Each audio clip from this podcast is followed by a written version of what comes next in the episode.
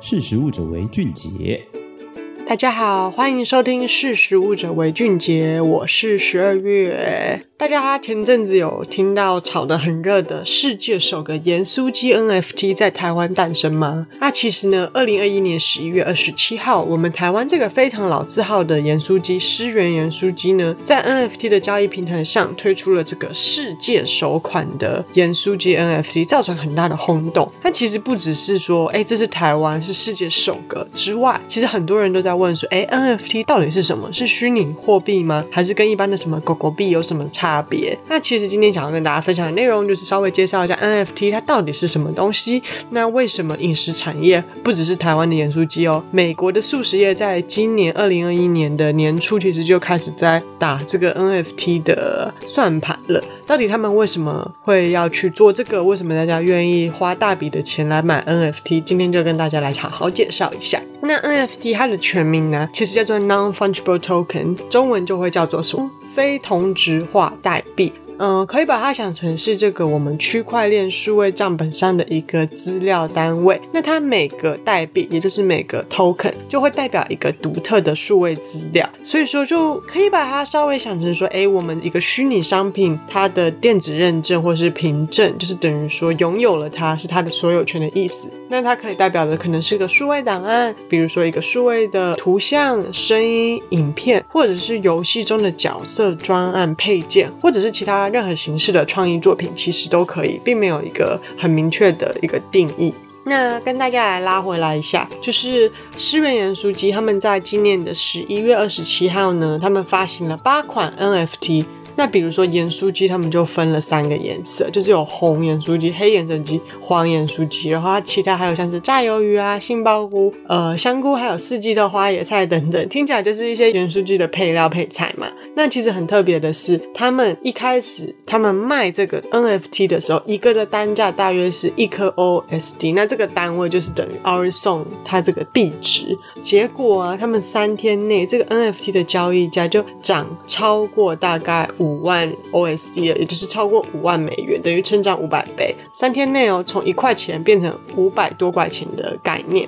那他们等于说发行了 NFT，就有点像是发行公开股票的概念，就是说，好，我是第一批呃消费者，我赶快抢购到了这个 NFT，那我得到以后，我可以再转卖给别人，所以转卖到最后就到了五百块这个高价。那其实这个盐酥鸡他们做的一件事情呢，就是每一次一个新的人拥有了他们其中一个 NFT，就可以到他们的门市去这个兑换对应的商品一份。假设说，哦，我今天我从别人那里买来了炸鱿鱼的 NFT，那我现在刚得到，我就可以去换一次炸鱿鱼。那我再转卖给别人，诶，从我这边买下这个 NFT 的人，他也可以去兑换一次。所以说他在交易的过程中呢，其实他同时也有为这家盐酥鸡带到一些呃，可能是客人跟认识度。但是其实 NFT 它不止这样子玩，有非常多的操作方式。那今天起来想要跟大家说，比如说在美国素食业，他们从三月其实就有人在搞这个 NFT 了。当时呢，墨西哥素食叫做 Taco Bell。在三月的时候，他贩售的是五款 GIF 的 NFT，就是那种会动的照片嘛。那它主要是作为收藏用。他贩售以后，就将他们所卖的这个钱全部都捐给基金会，这是一种做法。那另外则是汉堡王，美国的汉堡王呢，则在二零二一年的九月，他们推出的是游戏道具的 NFT，就是他们有在线上游戏中，如果消费者闯关玩游戏成功了，那他们就可以获胜再换取，再去门市换取汉堡。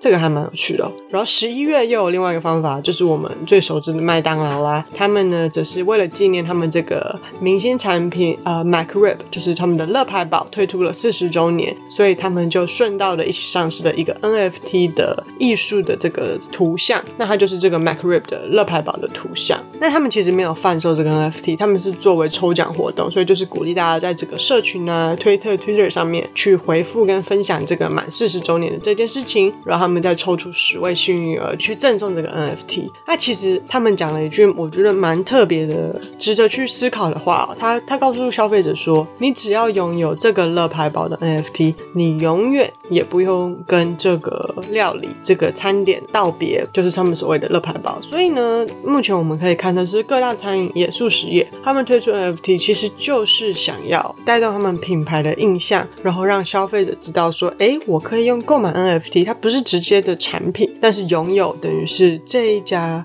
公司的一部分，然后也甚至可以作为生产。所以不管是直接的经济回馈啊，或是呃声量的带动，或是呃能够帮品牌再注入一个新的形象，其实 NFT 大家都在做尝试。那我自己就觉得还蛮特别的，然后就看到其中一个行销专业媒体 Marketing Dive 分析说，其实我们现在餐饮业者遇到一个状况是说，现在的年轻消费者啊，俗称的 Z 世代，他们真的越不喜欢广告被投播广告这件事情，而且他们品牌忠诚度非常的低，尤其是速食业，在美国很多品牌替代性很高，基本上消费者就是更容易去去竞争对手那边用餐嘛，所以他们必须更费力才能取得消费者的好感。另外，在对应这个世代的一个特点，则是说，以前我们看到消费者他们喜欢购买的是实体物、实体的物品，但是现在后来到了千禧时代以后，他们崇尚了体验。那现在最新新的 Z 世代，他们更在乎的就是虚拟的拥有权。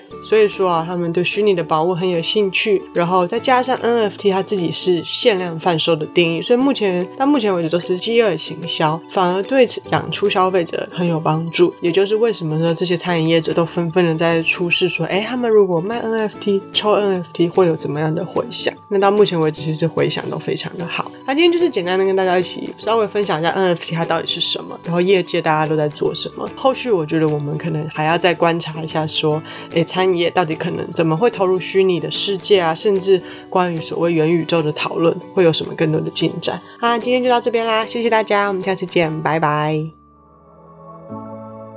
识时务者为俊杰。